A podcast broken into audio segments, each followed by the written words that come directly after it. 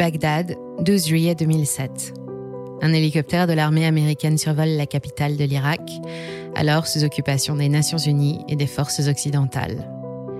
Les soldats suivent un petit groupe d'hommes armés d'un lance-roquette qui déambule dans les rues en ruine.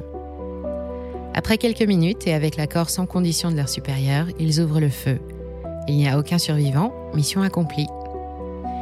Une fois à terre, on constate que le petit groupe se composait en réalité de deux journalistes de l'agence d'information Reuters et des hommes chargés d'assurer leur protection. En guise de lance-roquette, on ne retrouve qu'une caméra. Les corps sont évacués dans la plus grande discrétion et ordre est donné de ne pas ébruiter l'incident.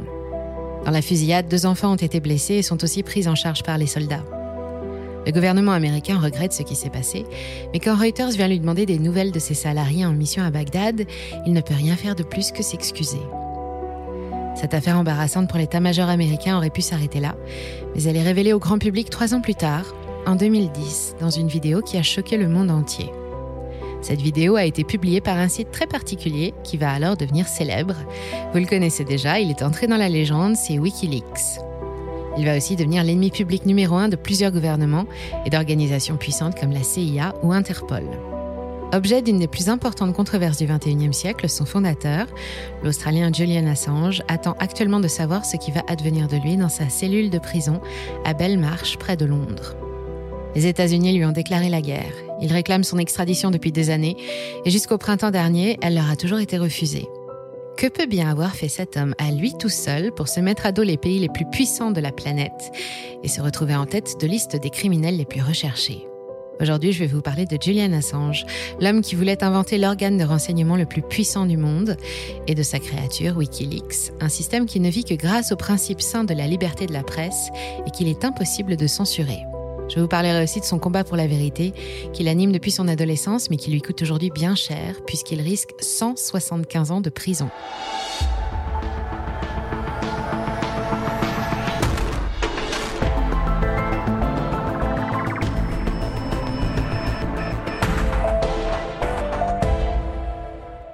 Julian Assange a toujours vécu dans l'ombre.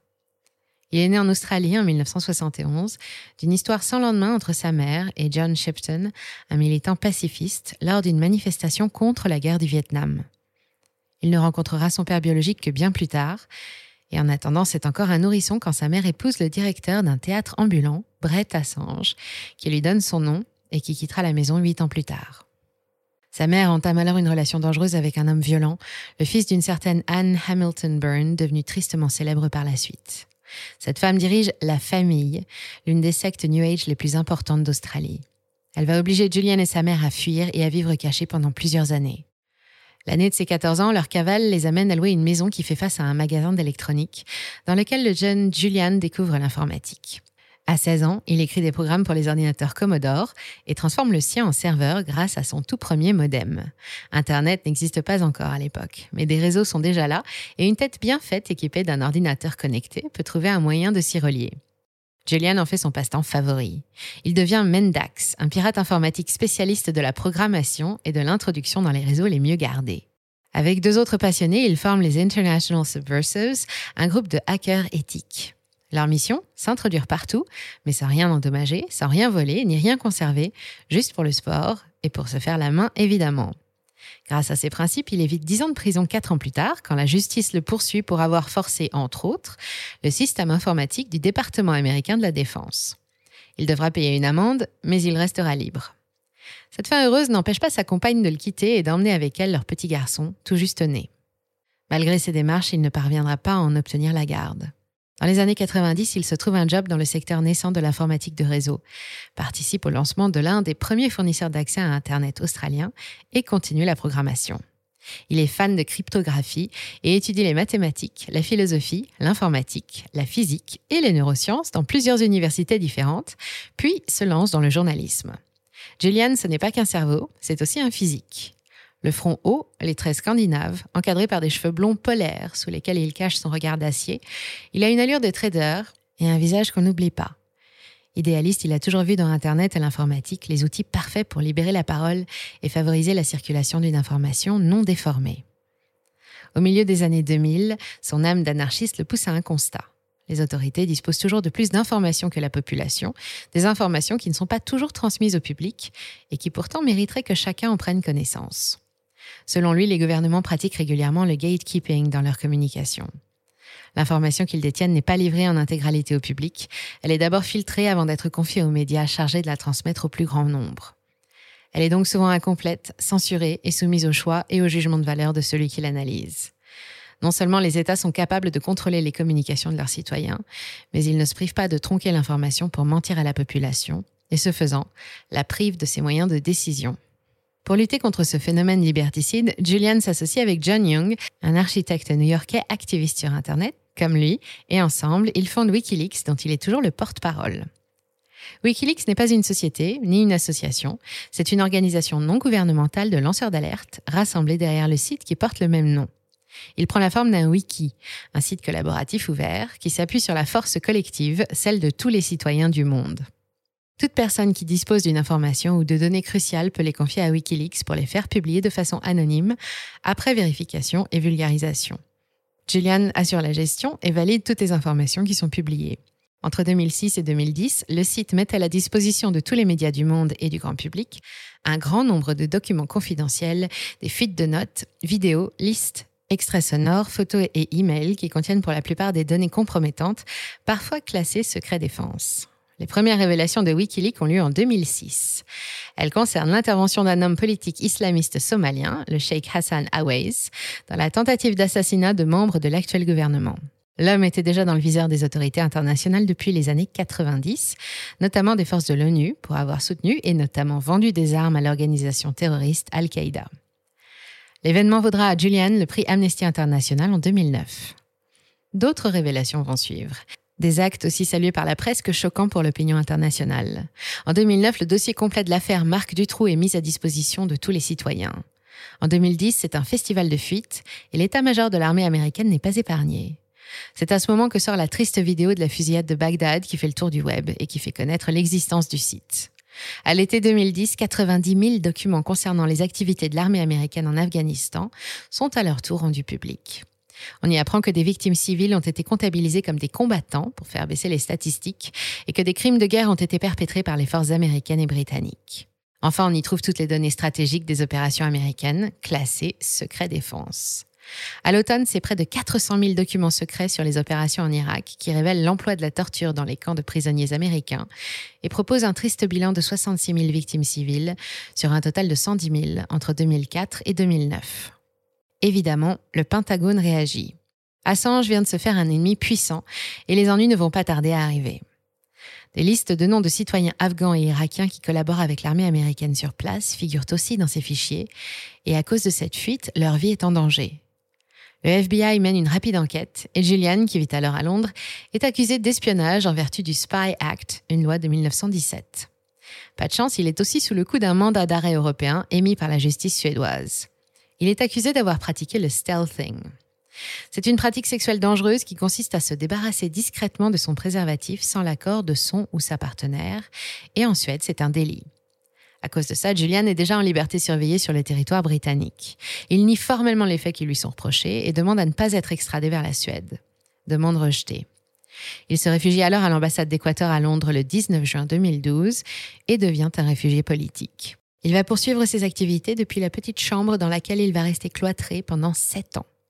En 2016, il s'attire cette fois les foudres d'Hillary Clinton, alors candidate à l'élection présidentielle américaine face à Donald Trump, et de tout le Parti démocrate. Il faut dire qu'il a un don pour agacer les puissants. Wikileaks vient de publier des milliers de mails, des échanges entre la candidate et les cadres du parti pendant la campagne via une adresse mail personnelle. Or, c'est strictement interdit depuis le Freedom Information Act de 1966. Pendant la campagne présidentielle, tout échange doit passer par les serveurs officiels pour être consultable par tout citoyen ou journaliste qui en fait la demande. Julian est accusé d'avoir perturbé la campagne présidentielle et d'avoir cherché à favoriser le camp républicain. S'il met un pied en dehors de l'ambassade, la police anglaise l'arrêtera immédiatement et il sera expédié vers la Suède, puis les États-Unis, où une cellule l'attend déjà à Guantanamo. Cette perspective ne l'enchante pas et on peut le comprendre. Ces longues journées entre quatre murs, il les consacre à son combat. Pendant que ses cheveux virent au gris, d'autres révélations s'enchaînent. Julian n'a rien d'autre à faire et il ne laisse de répit à personne. Après l'Afghanistan et l'Irak, les Cable Gates secouent une nouvelle fois l'Amérique. toute une brassée d'échanges sensibles, 250 000 exactement, lève le voile sur les pratiques et usages discutables dans les hautes sphères diplomatiques américaines. Juste après les fêtes, Wikileaks est enrichi d'une liste de 2000 comptes détenus par de riches personnalités dans des paradis fiscaux. Avant l'accident de Fukushima en 2011, le site révèle des échanges entre l'Agence internationale de l'énergie atomique et le gouvernement japonais qui ont commencé dès 2006. La centrale de Fukushima n'est pas réglementaire, ses systèmes de protection sont obsolètes et elle ne résisterait pas à un séisme de magnitude 7 ou supérieure. Mais les autorités japonaises n'en ont jamais tenu compte. Au printemps suivant, le grand public apprend qu'au camp américain de Guantanamo, des dizaines de prisonniers afghans et pakistanais ont été retenus sans motif, n'ont pas été jugés et ont subi de mauvais traitements, voire des actes de torture. Cette nouvelle fuite révèle que le plus jeune des prisonniers avait 14 ans et que le plus âgé en avait 89. En 2015, trois de nos présidents, Nicolas Sarkozy, François Hollande et Jacques Chirac, ont été espionnés par les services de renseignement américains et avec eux plusieurs entreprises du CAC 40. Il y a eu les Macron Leaks, des documents échangés pendant la campagne présidentielle entre les membres de la République en marche, mais au contenu parfaitement insignifiant. L'année suivante, on apprend que le Japon a eu droit lui aussi au même traitement. Enfin, en 2017, le monde découvre Volt et reste bouche bée. C'est un recueil d'informations publié sur Wikileaks et qui contient plusieurs séries de milliers de documents. Ces documents décrivent avec précision les opérations et les outils de la CIA en matière de surveillance numérique et de protection des réseaux contre les cybercriminels. Enfin, ça, c'est la version officielle, car ça justifie que tous les moyens soient bons. Les agents de la CIA peuvent contrôler les smartphones, les télévisions connectées, les navigateurs web, les systèmes de pilotage des voitures autonomes, les compteurs électriques reliés et les systèmes d'exploitation du monde entier. C'est comme ça qu'ils ont pu suivre les élections présidentielles de 2012 en France à un océan de distance, mais au plus près de l'action. Et tout figure dans Volt. Pour Assange et le collectif Wikileaks, les populations doivent savoir comment leurs dirigeants et figures d'autorité mènent le monde à leur façon. Évidemment, Wikileaks est une énorme épine dans leurs pieds. Le site fait l'objet d'une centaine de procédures partout dans le monde, principalement aux États-Unis, et Julian est au centre d'une controverse inédite. Les autorités américaines ne cessent de réclamer son extradition. Pour elles, Assange est un criminel, un terroriste qui a rendu public des informations confidentielles et mis en danger la sécurité nationale. Il doit être jugé et risque 175 ans de prison dans un quartier de haute sécurité. Pourtant, pour l'ensemble de la profession et une grande partie de l'opinion publique, Julian n'a rien fait d'illégal. Ses activités de journaliste sont couvertes par le premier amendement de la Constitution des États-Unis qui garantit la liberté de la presse. Il n'a réalisé aucune action réprimandable pour obtenir les informations qu'il a publiées sur Wikileaks. Elles lui ont été envoyées par ses sources, il n'a fait que les trier, les analyser et les vulgariser pour les rendre compréhensibles au plus grand nombre. Plusieurs jurisprudences aux États-Unis confirment que si l'éditeur d'une publication n'a pas violé la loi pour obtenir des informations, même si celles-ci ont fuité illégalement, il ne peut pas être poursuivi. Pourtant, la justice américaine s'acharne toujours sur lui en vertu du Spy Act, une loi fondamentale pour lutter contre l'espionnage, et fait pression pour fermer le site. Par exemple, l'organisation est exclue du système financier mondial, elle ne peut pas recevoir de dons. Wikileaks se bat pour rester en ligne. Il existe des sites miroirs un peu partout, et même si leur hébergement est instable pour le moment, il est toujours là. Julian et son collectif sont défendus par une armée d'avocats menée par l'ancien juge d'instruction espagnol Balthazar Garson. Selon lui, en poursuivant Assange, les États-Unis commettent une grave erreur au nom de motivations illégitimes. À l'heure où nous réalisons ce film, Julian est en prison dans un établissement de haute sécurité à Belmarsh, près de Londres, depuis avril 2019. Il a été arrêté par la police quand le nouveau gouvernement équatorien a mis fin à son asile politique. Il est traité comme un terroriste, détenu dans des conditions extrêmement strictes, qualifié de maltraitance par ses avocats, qui s'alarment de son état de santé. Il est dépressif, amaigri, paraît désorienté et tiendrait des propos suicidaires. Si Julian Assange est extradé aux États-Unis, ses principaux soutiens comme Amnesty International ou le Commissariat des droits de l'homme aux Nations Unies craignent un procès partial dont le résultat est connu d'avance. La liberté d'expression et la démocratie en garderaient une énorme cicatrice. Il serait poursuivi pour des actes de journalisme d'investigation réalisés en toute légalité et une condamnation serait en totale opposition avec le premier amendement de la Constitution américaine. Pire que tout, s'il est extradé, sa compagne et avocate Stella Morris assure qu'il ne survivra pas. En janvier dernier, pendant qu'une nouvelle vague de Covid balayait le monde et que la menace de guerre grondait à l'Est, le pire est arrivé.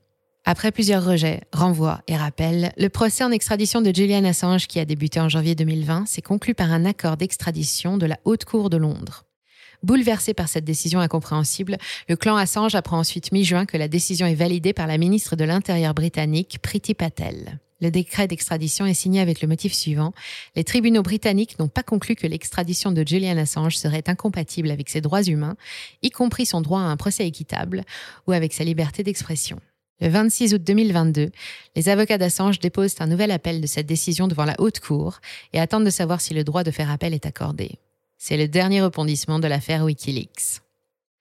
12 ans de poursuite par la justice américaine qui considère Assange comme un terroriste et lui reproche d'avoir révélé des crimes de guerre et autres actes condamnables en Irak et en Afghanistan. Assange, lui, se réclame du journalisme d'investigation.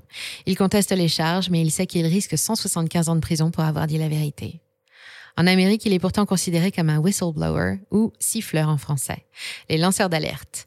Et ils sont reconnus comme étant, je cite, l'outil le plus efficace dans la lutte et la punition des fraudes perpétrées contre les États-Unis par la justice américaine, jusqu'à ce qu'ils s'en prennent aux États-Unis. Julian va mal, mais heureusement, il n'est pas seul. Ses activités sont saluées par ses confrères journalistes et soutenues par l'opinion internationale. Depuis la création de Wikileaks, elles ont permis de prendre connaissance d'actions illégales et de poursuivre des criminels un peu partout sur la planète. Les initiatives pour les venir en aide et le défendre se multiplient. Wikileaks est bien devenu l'un des organes d'information les plus puissants du monde, et c'était le but. Ce que nous montre toute cette affaire, c'est bien qu'une telle puissance est capable d'affaiblir n'importe quelle institution, même la première économie mondiale. Un tel outil ne devrait jamais être censuré, et ceux qui l'utilisent devraient être encouragés. Si vous voulez soutenir financièrement les actions du collectif Wikileaks, vous pouvez passer par le site Free Assange ou vous adresser à une fondation qui collecte les dons en son nom, par exemple Freedom for the Press pour Wikileaks et la fondation WOW de Hollande pour aider directement Julian Assange. Vous trouverez tous les liens dans le descriptif sous la vidéo. On vous ajoute celui de la pétition lancée par Amnesty International pour demander la révision de la décision au procureur de la Haute Cour de Londres. Vous pouvez aussi lui écrire pour manifester votre soutien avec un bon vieux courrier postal à l'adresse qui s'affiche actuellement. Veillez à indiquer vos noms et adresses au dos de l'enveloppe pour que votre courrier lui soit distribué. Merci d'avoir suivi cet épisode jusqu'au bout. Si ça vous a plu, on compte sur vous pour le partager autour de vous, laisser un like ou une bonne note et vous abonner pour être informé des prochaines sorties. Et moi, je vous dis à très bientôt sur Money Radar.